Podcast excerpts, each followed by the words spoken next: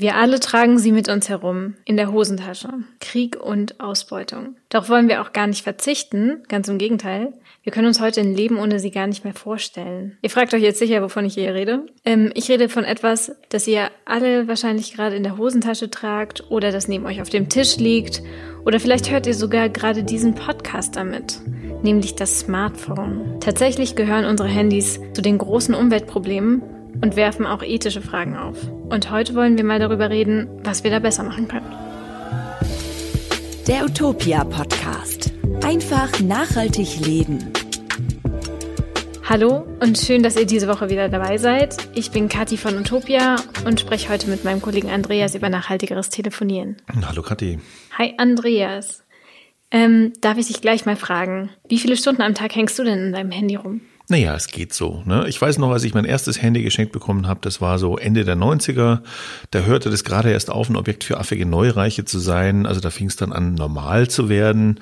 Ähm, beziehungsweise es hat bei mir noch so ein, zwei Jahre gedauert und dann bekam ich eins geschenkt, ähm, weil ich nämlich ohnehin nicht gern telefoniere und das Ding damals schon die meiste Zeit mir eher lästig war.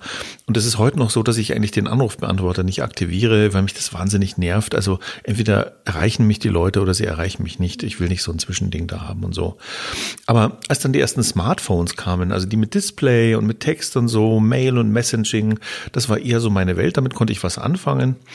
Und so ist es natürlich geblieben und heute ist es mein mobiles Büro. Ähm, ich muss mit meinen Kollegen darüber kommunizieren. Ich muss zehnmal am Tag schauen, ist utopia.de noch online. Ähm, also ganz berufsbedingt kann ich gar nicht anders, als da ständig drauf zu schauen. Und äh, weil ich News-Junkie bin, bin ich da auch die ganze Zeit drauf. Und ehrlich gesagt, ich mache auch viel Instagram. Ja, nicht schlecht. Klingt nach einer Menge Screamtime. Und du? Ähm, ja, ehrlich gesagt, ich bin auch viel am Handy. Gerade wenn ich in der S-Bahn hocke oder in der U-Bahn, dann versinke ich gerne mal in Zeitfressern wie Instagram, hast du ja auch gerade genannt. Und da gibt's noch ganz viele weitere. Es geht aber, finde ich, noch schlimmer. Es gibt ja auch die Leute, die wirklich ständig auf ihr Display starren, auch wenn sie gerade mit Freunden unterwegs sind oder sowas. Da gehöre ich nicht dazu. Ich finde das ziemlich unhöflich und bemühe mich auch nach Kräften meine Screentime ein bisschen zu reduzieren. Also wir stellen einfach mal fest, ne, telefonieren, WhatsAppen, Instagram, utopia.de surfen und so weiter, ein Handy verwenden, ein Smartphone verwenden, das tun wir heute alle. Und die Frage ist dann einfach, geht das vielleicht auch nachhaltiger? Tja, darauf habe ich gleich mal eine extrem klare Antwort. Jein. ähm, also es geht schon, es ist halt bloß nicht so leicht. Ich finde halt generell, wir sollten uns nicht nur dafür feiern, dass wir jetzt die Plastiktüte weglassen oder den Wegwerfstrohhalm abgeschafft haben, solange wir gleichzeitig noch alle unsere Smartphones benutzen, denn Handys, die haben einen immensen ökologischen Fußabdruck. Und Elektronik allgemein ist eigentlich problematisch. Dennoch wird jetzt allgemein nicht viel unternommen, es besser zu machen. Und dafür gibt es auch ganz schön viele Gründe. Ja, ein Grund ist zum Beispiel, dass für Smartphones viele seltene Rohstoffe benötigt werden. Als Beispiele nenne ich da jetzt mal Gold, Zinn, Tantal, Wolfram, Kobalt und da gibt es noch etliche andere. Und das Problem dieser Rohstoffe ist, dass sie oft nur unter der Erde zu finden sind. Und je nach Region beginnt das Problem also damit, dass wir irgendwo erstmal einen Wald abholzen, ähm, damit wir dann ein Loch graben können, wo die Mine reinkommt.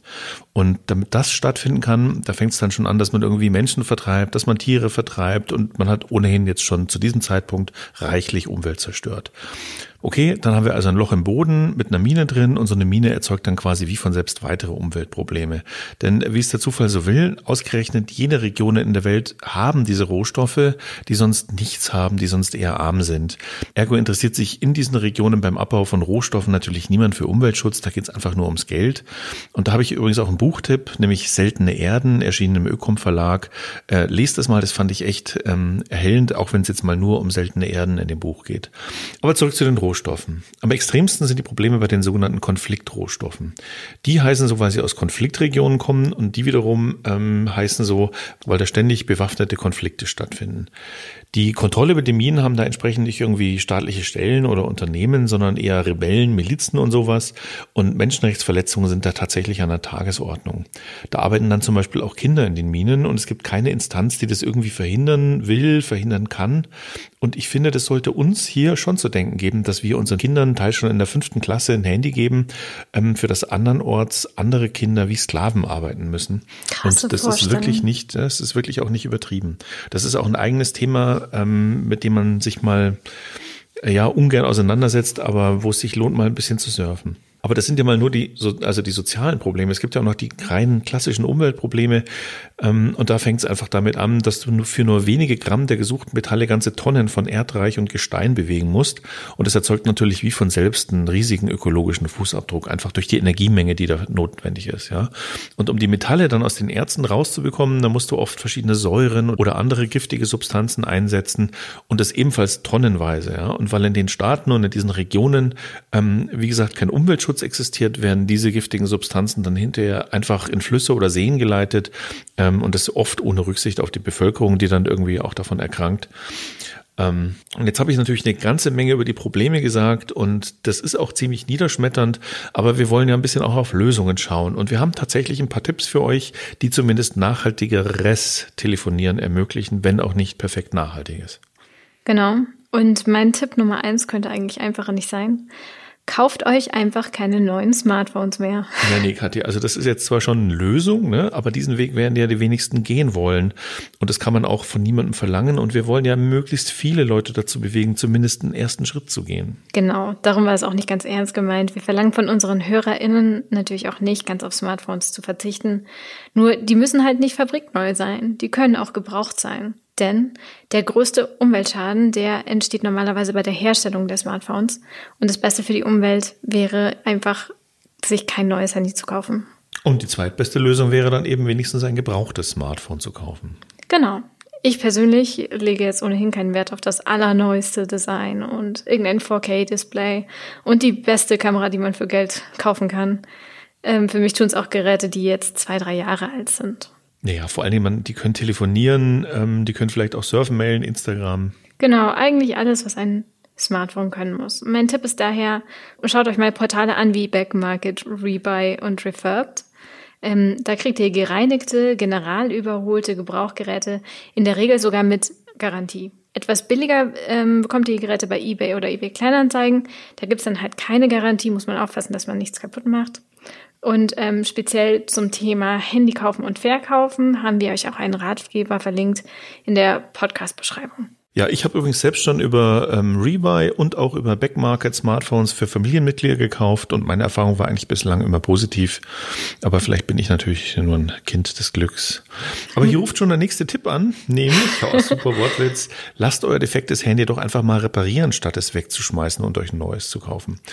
In allen großen Städten ja, gibt es garantiert an jeder Ecke, nicht an jeder Ecke, an vielen Ecken einen Handyladen, der Displays oder den Akku austauschen kann. Einfach mal im Internet suchen oder ähm, nehmt die Kartenmap, gebt da ein Display-Reparatur, sucht danach und ich wette, ihr findet Geschäfte direkt in der Nähe, ja, die nicht so weit weg sind, die euch garantiert ähm, bei der Reparatur helfen und unterstützen. Selbst Apple ist inzwischen ganz gut darin, zum Beispiel einen Akkutausch durchzuführen.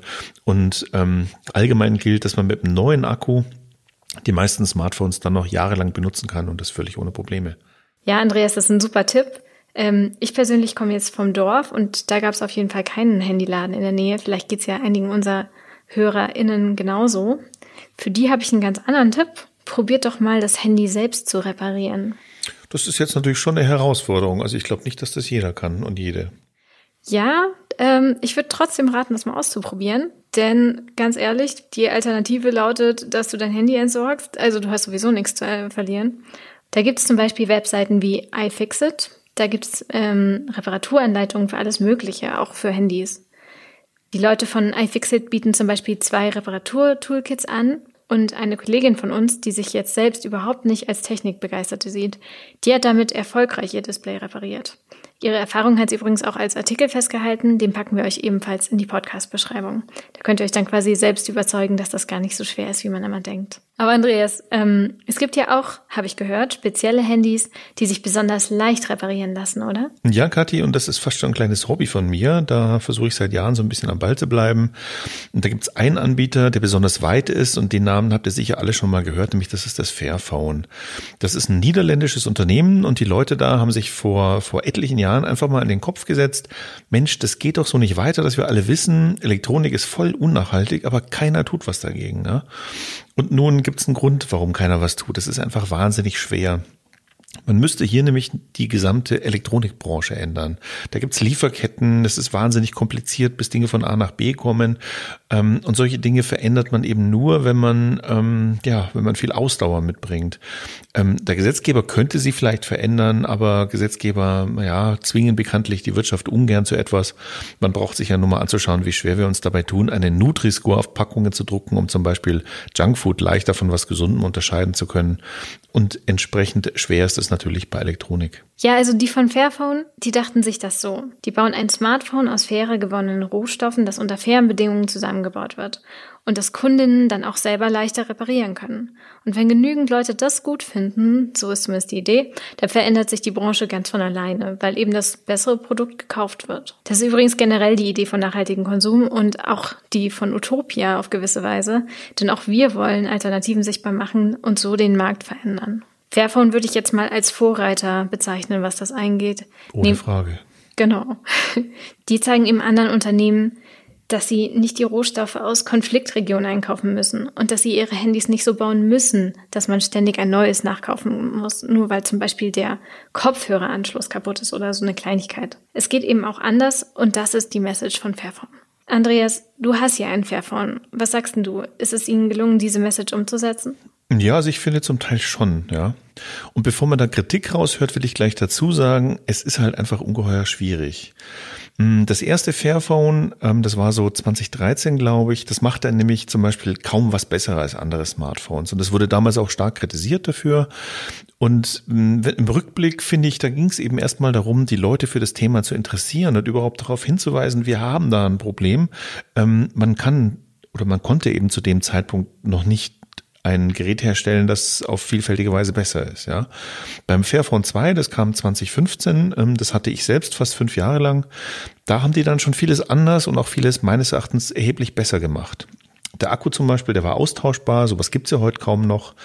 Ähm, das ganze Handy bestand aus sieben Modulen und neun Schrauben. Also das ist wirklich nicht viel. Das äh, konnte wirklich jeder und jede zerlegen und so auch defekte Teile austauschen. Da hatten wir damals auch eine Bildstrecke dazu gemacht, die zeigt, wie das geht.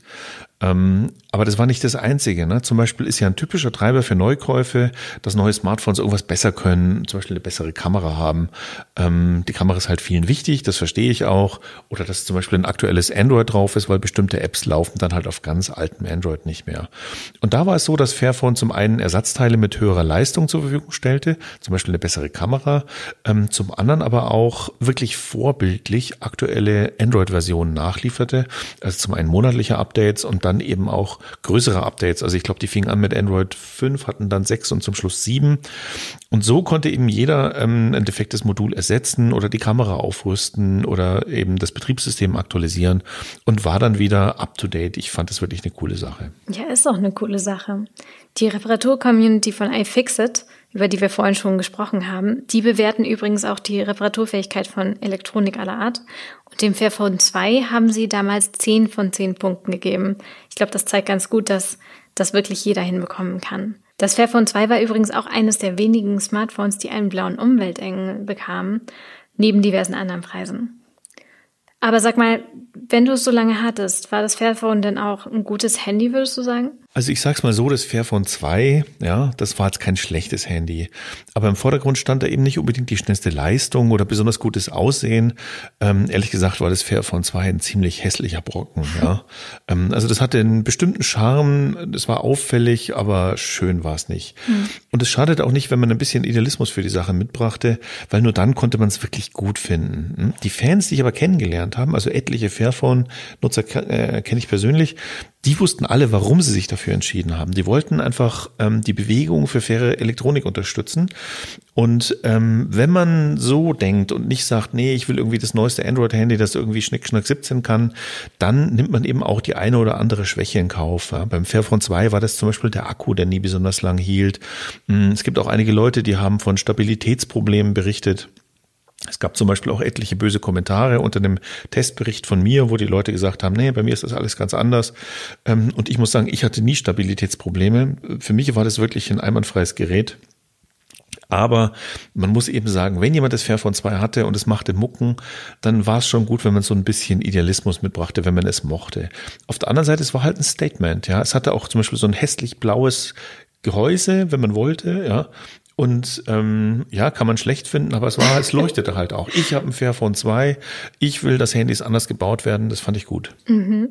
Inzwischen gibt's ja auch das Fairphone 3, richtig? Das ja, das habe ich, schon. ja, das habe ich schon. Ähm, und weil ich versuche einfach an dem Thema dran zu bleiben, das langfristig zu verfolgen, weil nur dann kann man ja wirklich was mit, mit Hand und Fuß zu dem Thema sagen. Und ich finde auch die Entwicklung bei Green IT wichtig. Ähm, da wird zu wenig drüber berichtet und versucht da so ein bisschen am Ball zu bleiben.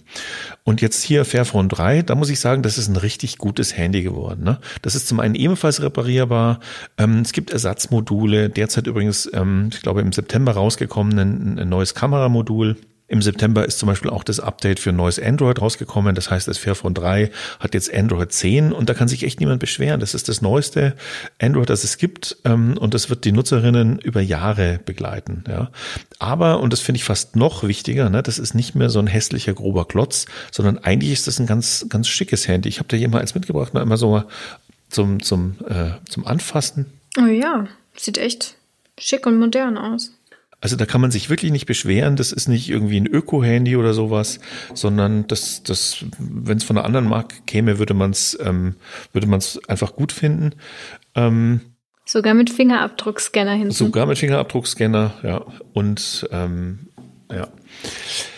Ähm, es ist immer noch ein Statement, aber man braucht halt keinen Idealismus mehr, um das gut zu finden. Ähm, noch besser ist natürlich, wenn man den Idealismus trotzdem mitbringt, ja. Und wenn ich mir auf der Website von Fairphone anschaue, was die inzwischen bei Rohstoffen wie Gold, Zinn, Tantal oder Wolfgang erreicht haben, ähm, dann wird mir irgendwie klar, nee, das war eben nur möglich, weil sie vorher ähm, mit dem ersten und dem zweiten Fairphone an das Thema rangegangen sind. Und die waren eben vielleicht nicht perfekt, aber ohne die wäre jetzt dieses dritte Fairphone, das ich wirklich rundum gelungen finde, nicht möglich gewesen. Okay, also kurz zusammengefasst, du bist ein richtiger Fan. Ja, ich bin wirklich ein Fan. Ähm, ich finde einfach, dass die auch über das nachdenken, was sie da tun. Ne? Mal ein Beispiel. Ähm, das Fairphone 2 und auch das erste Fairphone 3, die hatten noch transparente Gehäuse. Das war so halbdurchsichtiges Plastik. Fand ich auch eine coole Idee dahinter. Ähm, die wollten die Elektronik und damit das Problem von Smartphones sichtbar machen. Also du siehst die Elektronik und denkst, warum sehe ich die? Ja, weil Elektronik hat ein Problem, sie ist schmutzig. Ähm, und klar, das ist ein bisschen Marketing, aber es war für die gute Sache und ehrlich gesagt sah es auch ganz cool aus, ja. Und jetzt im September bei dem Fairphone 3 Upgrade, also mit dem neuen Kameramodul, ähm, das es ja auch eingebaut schon sozusagen als eine neue Fairphone 3 Version gibt, sagten sie, nee, es gibt jetzt keine transparenten Gehäuse mehr. Warum? Ähm, ja, weil sie sagten, wir wollten den Anteil an recycelten Kunststoffen im Gehäuse erhöhen und mit recyceltem Kunststoff ist eben kein durchsichtiges Gehäuse mehr möglich. Und ich finde, das brauchen wir einfach öfters, dass Hersteller sagen, klar, Kunde, Du willst hier dieses schicke Feature haben, aber du kriegst es nicht, weil es ist nicht umweltfreundlich genug und nimm bitte das, was umweltfreundlicher ist. Ja, es wäre auf jeden Fall wünschenswert, wenn das vermehrt stattfinden würde. Und man könnte jetzt ja auch meinen, dass bald alle Hersteller auf faire Phones umstellen. Ist ja gerade ein wichtiges Thema auch allgemein. Aber leider ist das eben nicht so, denn bis dahin ist ein noch weiter Weg, meiner Meinung nach. Dazu muss man sich nämlich vor Augen halten, das Fairphone, das hat vielleicht ein paar hunderttausend Geräte verkauft insgesamt. Aber die ganze Mobiltelefonindustrie, die verkauft jedes Jahr Millionen Geräte. Es dauert also ganz bestimmt noch Jahre, wenn nicht sogar länger, bis Fairphone oder überhaupt Bewegungen für faire Elektronik so relevant sind, dass sie dann auch die ganze Industrie verändern. Siehst du das auch so? Ja, ähm, aber ich habe da auch Hoffnungen, ne? ähm, weil ich sehe auch, dass es andere Anbieter gibt, die sich mal für das Thema interessieren, ja, und ähm, da bewegt sich schon langsam was. Da gibt es zum Beispiel Shift Phones, das ist ein Startup aus Hessen, die ticken ein bisschen, bisschen anders als Fairphone, ähm, die machen zum Beispiel viel über die Vorfinanzierung von Geräten, aber auch die versuchen zum Beispiel kontinuierlich ihre Smartphones nachhaltiger zu gestalten und haben da aus meiner Sicht schon beachtliche Fortschritte erzielt, ja. Da kann man zum Beispiel die Geräte ebenfalls reparieren, wenn auch ein bisschen auf eine andere Weise. Es gibt ebenfalls Ersatzteile. Ähm, praktisch alles von dem Gerät kann man auch als Ersatzteil bestellen. Und es gibt zum Beispiel viele Videos, in denen eine Community, das finde ich zum Beispiel auch ganz gut, die versuchen so eine Community aufzubauen und diese Videos erklären, wie man diese Reparaturen durchführen kann. Ja. Außerdem haben die zum Beispiel ein Gerätepfand fürs Handy eingeführt. Ein Gerätepfand? Das ist ja eine geile Idee. Ja, finde ich auch. Und sowas sollte es eigentlich für alle Elektrogeräte geben. Und da sieht man irgendwie halt auch so ein bisschen die Schwäche des Gesetzgebers, der einfach es irgendwie nicht schafft, sowas verpflichtend einzuführen. Ja, aber wie auch immer, das Shift-Phone, das gab's und gibt's in mehreren Modellen in unterschiedlichen Preisklassen. Ein bisschen anders als beim Fairphone, wo es nur ein Modell gibt. Und so im Rückblick finde ich das zum Beispiel ähm, einerseits schlecht, weil Shift-Phones damit aus meiner Sicht kurzlebigere Produktzyklen in Kauf genommen hat. Ähm, andererseits finde ich es aber auch gut, weil die haben halt mal Dinge ausprobiert. Da gab es zum Beispiel mal ein Tablet und es soll auch wieder eins geben. Oder es gab mal ein Modell, das war das Shift 4 mit kleinerem Display. Ähm, das war deutlich günstiger als das damalige ziemlich teure Fairphone 2 und das konnte man sich dann einfach halt mal leisten. Wie viel kostet denn das neueste Fairphone? Das kostet jetzt so ähm, 480 Euro ungefähr. Das ist schon ein Haufen Holz. Ja, aber andererseits, wenn man es mit dem neuesten iPhone vergleicht. Dann ist es billiger als das neueste iPhone, aber es ist halt erheblich teurer als jetzt zum Beispiel günstige Android-Smartphones. Ähm, und das spielt für viele natürlich schon eine Rolle. Und das muss uns allen klar sein. Bei Fairphone oder auch Shiftphones zahlt man ein bisschen mehr, weil man bezahlt eben die Reparierbarkeit mit, man zahlt die faire Reproduktion mit und man zahlt auch die aufwendige Arbeit mit, ähm, die anfällt, weil die versuchen bei der Rohstoffgewinnung oder Beschaffung andere Wege zu gehen. Und ähm, das muss einmal auch klar sein. Ne? Wenn du irgendwo Lötzinn kaufst auf dem Weltmarkt und du hast Sonderwünsche, hallo, ich hätte gern faires Lötzinn, ähm, dann kriegst du die eben nur erfüllt, wenn du ein großer Player bist oder wenn du sagst, naja, ich lese mal, ich leg mal ein bisschen mehr Geld hin. Und ähm, gemessen daran finde ich, also daran, wie schwer das eigentlich ist, ähm, finde ich, dass diese Unternehmen bereits sehr viel leisten.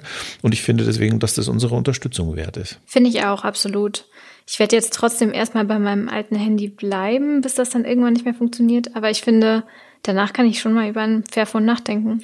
Du sollst ja auch bei deinem alten Handy bleiben und zwar möglichst lange. Ne? Es ist nichts gewonnen, wenn wir jetzt unsere funktionierenden Samsungs und Huawei's wegschmeißen und dafür alle Fairphones und Shiftphones kaufen. Das ergibt wirklich nur Sinn, wenn das aktuelle Handy defekt ist, man einen Ersatz dafür sucht und ähm, dann eben überlegt, Mensch, es könnte doch mal ein faireres Phone sein. Aber hey, du hast ja noch einen Tipp, oder? Ja, einen habe ich noch, und zwar, ähm, dass man auch mal über den Mobilfunkanbieter nachdenkt. Es gibt da nämlich zwei Startups, nämlich WeTel, also WeTel, so wie wir erzählen, und Good, so wie gut mit 3 O. Die versuchen auf ihre Weise nachhaltiger zu agieren. WeTel aus Freiburg betreibt zum Beispiel Büro und Server nach eigenen Angaben mit Strom aus erneuerbaren Energien. Sie wollen den CO2-Ausstoß auf Null drücken. Sie gleichen Emissionen über Dienste wie MyClimate aus und sie beteiligen sich sogar am Bau von Photovoltaikanlagen in Deutschland. Also man merkt schon, dass sie das ernst nehmen mit, dem, mit der Nachhaltigkeit. Retail-Gründer legen auch besonderen Wert auf Datenschutz von KundInnen. Alle Gesprächsdaten werden zum Beispiel sofort nach Akzeptieren der Rechnung gelöscht. Und auch der andere Mobilfunkanbieter, Good, der engagiert sich für nachhaltige und soziale Projekte. Der spendet zum Beispiel 10% der Grundgebühr der Kundinnen an gemeinnützige Organisationen. Ähm, aber man muss es sich schon ehrlich eingestehen, als kleine Anbieter haben Good und Retail noch keinen großen Einfluss auf die IT-Infrastruktur der großen Mobilfunkunternehmen. Das wird wohl noch ein bisschen dauern.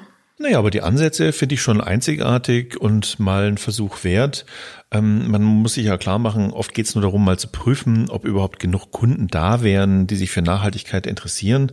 Das Ideal wäre quasi, wenn Vodafone, T-Online, O2 und so weiter ähm, sagen würden, hey, wir bieten euch jetzt mal einen nachhaltigen Tarif, ähm, weil wir haben das bei Retail gesehen und wollen das irgendwie nachmachen. Ähm, das wäre zwar schade, ähm, aber eigentlich wäre das ja so ein bisschen Ziel, dass diese ganze Branche nachhaltiger wird. Wichtig ist halt auch, dass man solche Dinge ausprobiert, um zu gucken, existieren Kunden für sowas? Kann man die Leute dafür begeistern? Weil echte Nachhaltigkeit bedeutet ja nicht nur irgendwie sozial und ökologisch zu agieren, sondern die muss halt am Ende auch ökonomisch funktionieren und deswegen finde ich gut, dass sowas ähm, ausprobiert wird.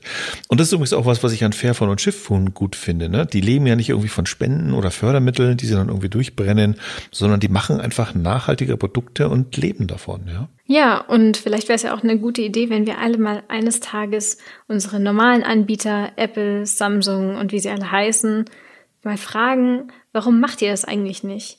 Denn diese innovativen Unternehmen, die zeigen ja, dass es durchaus nachhaltiger gehen würde, wenn man es einfach nur umsetzen würde. Also, ich fasse jetzt nochmal zusammen. Am besten keine Handys kaufen, wenn euer altes noch funktioniert. Aber wenn ihr echt ein neues braucht, dann ähm, halt wenigstens ein gebrauchtes. Übrigens gilt es auch umgekehrt. Ne? Lasst eure Handys bitte nicht in der Schublade vergammeln. Verkauft sie gebraucht. Es gibt immer einen Mitmenschen, der oder die einfach nicht so viel Geld hat und die damit absolut zufrieden sein werden und das vielleicht sogar über Jahre. Da geht es einfach darum, die Gesamtlebensdauer des Gerätes zu erhöhen, weil dann ist der ökologische Impact, der bei der Herstellung einmalig anfällt, verteilt auf die Nutzungsdauer einfach geringer. Und wenn es ein neues Handy sein muss, dann probiert doch mal sowas wie das Fairphone aus. Ihr werdet wirklich überrascht sein, wie gut es funktioniert. Das sind ja keine Buschtrommeln aus Recyclingpappe. Die können alles, was ein anderes Smartphone auch kann. Und sie sind hervorragend reparierbar mit Ersatzteilen. Auch hier nochmal der Hinweis, bei normalen Handys ist das Reparieren vielleicht nicht ganz so leicht, aber probiert es doch mal aus oder lasst es reparieren, statt es gleich in die Tonne zu treten. Bitte überhaupt nie ein Handy in die Tonne treten. Die sollte man nämlich richtig entsorgen und auch dazu haben wir einen Artikel mit Tipps, den wir euch natürlich in den Show Notes verlinken. Puh, okay. Damit haben wir das Thema nachhaltiger Telefonieren doch eigentlich ganz gut abgehandelt, oder Andreas? Ja, das war jetzt mal eine längere Folge, aber ich finde, das haben wir eigentlich ganz gut gemacht. Mir wäre am Ende jetzt noch eins wichtig. Ähm, wir dürfen nicht vergessen, alle Elektronik ist derzeit extrem schmutzig. Ja, also ich habe jetzt zum Beispiel ein Fairphone, aber das sind ja noch hunderte andere Marken, die machen alles noch unnachhaltig. Da sind die ganzen Notebooks, das sind die ganzen Computer, da sind die Fernseher. Jetzt fangen wir an, Smartuhren zu tragen und dieses ganze Zeug. Ähm, und das alles wird unnachhaltig produziert. Und deswegen wäre mein Appell am Ende, denkt bei jedem Stück Elektronik, ähm, jetzt kommen ja auch wieder diese Kauffestivals, ja, die, die Cyberwochenenden und die schwarzen hm. Freitage und so, ähm, denkt bei jedem Stück Elektronik nach, brauche ich das wirklich? Ja, je weniger Elektronik wir einkaufen, je weniger Elektronik wir konsumieren, ähm, desto weniger müssen wir am Ende auch wegschmeißen und ähm, desto umweltfreundlicher. So einfach ist das. Ja, dazu empfehlen wir auch Folge 20 des Utopia Podcasts. Nachhaltig einkaufen mit diesen neuen Fragen gelingt es dir? Weil da geht es auch ein bisschen um die Fragen, die man sich bei jedem Kauf stellen sollte. Und damit sind wir dann jetzt aber wirklich durch mit dieser Folge und konnten garantiert, wie so oft, nicht jedes Detail erwähnen. Wenn ihr also Anmerkungen habt oder Ideen, dann schreibt uns gerne an redaktion.utopia.de betreff Podcast. Ja, und bei der Gelegenheit danke ich auch den vielen, ähm, die das schon mal gemacht haben, also die uns eine Mail geschickt haben mit Vorschlägen. Ähm, wir lesen die wirklich alle durch und überlegen uns, was wir daraus machen könnten. Ähm, und wenn euch dieser Podcast gefallen hat, dann abonniert ihn doch bitte. In jeder App gibt es irgendwo einen Abonnieren-Button, weil dann kriegt ihr nämlich die nächste Folge direkt auf die Lauschlappen. ja, genau. Und damit tschüss und servus, Andreas. Ja, Kathi, lass uns doch mal telefonieren, wenn auch nachhaltig. Der Utopia Podcast. Einfach nachhaltig leben.